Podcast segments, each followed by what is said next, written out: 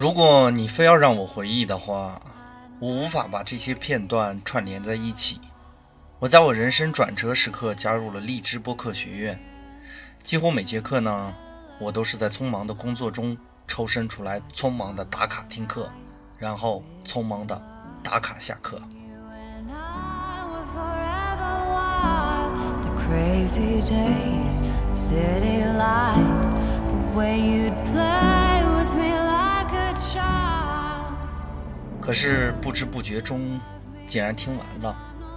突然之间，一周没有播客学院的课程，竟然有些许不适应。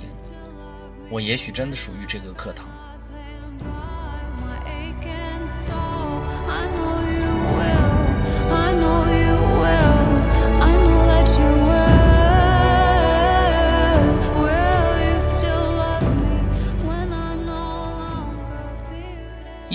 最后一节课前，同学们在班级里聊天，都语气凝重。面对最后的结束呢，大家都有些心酸。回顾自己的学习历程，很多同学在班级内刷屏着流泪的各种表情。我的逻辑开始不好用了。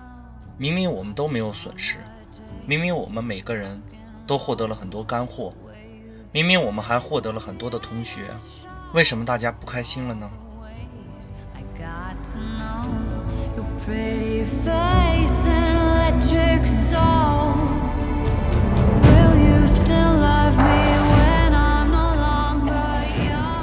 渐渐的，我开始明白了。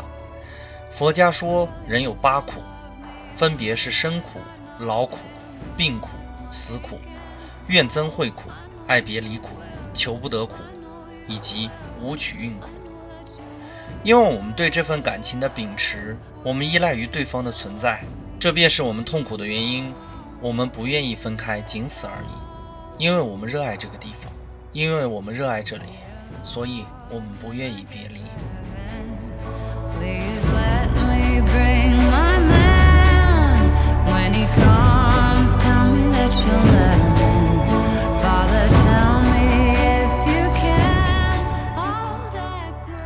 我们都是凡夫俗子，于是我们都执着于爱的本身。于是，即便我连续坐了十四个小时的火车，也要坚持录制这一期节目，用我最爱的歌曲之一，纪念我在荔枝播客学院的时光。这也许是我保持那么一点感性的方式，因为我太需要这种感觉了。我一直在读书，强烈要求自己变得足够理性，而我在这个课堂里学到的，最想给大家分享的。竟然不是某一个特定的干货，而是人与人之间最简单的温暖。我还记得我们的助教如何在开课前疯狂地刷屏通知大家，每次都不厌其烦地提醒我们要签到。我们的助教成为了我们每个人的朋友。还记得当时我的作品稍有些提升，都要找他们来验证。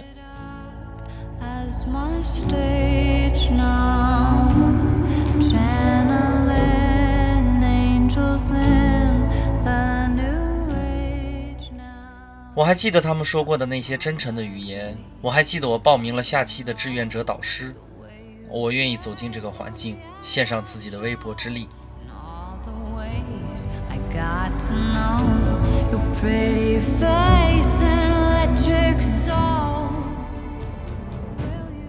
这是属于我们每个播客的课堂，我们在这里学习的不仅仅是知识，更多的是来自荔枝的关怀。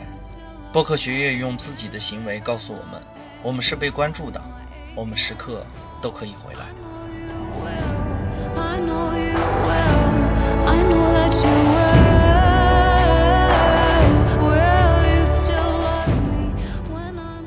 我一开始注册电台就是在荔枝，但因为某些原因，我离开了一段时间。当我强壮了，我马上要归来。不知为何，这里让我踏实。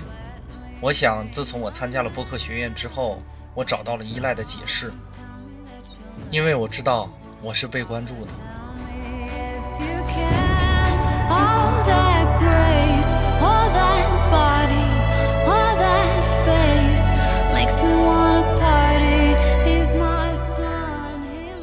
这首背景音乐呢，我很喜欢，我想把它送给我们的播客学院，正如歌词里唱的那样。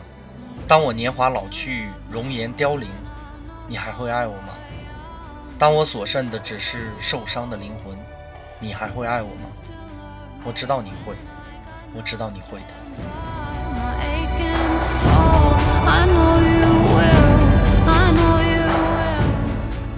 每一节课开始前，我总会卸下一身的疲惫，用心去接受每一节课。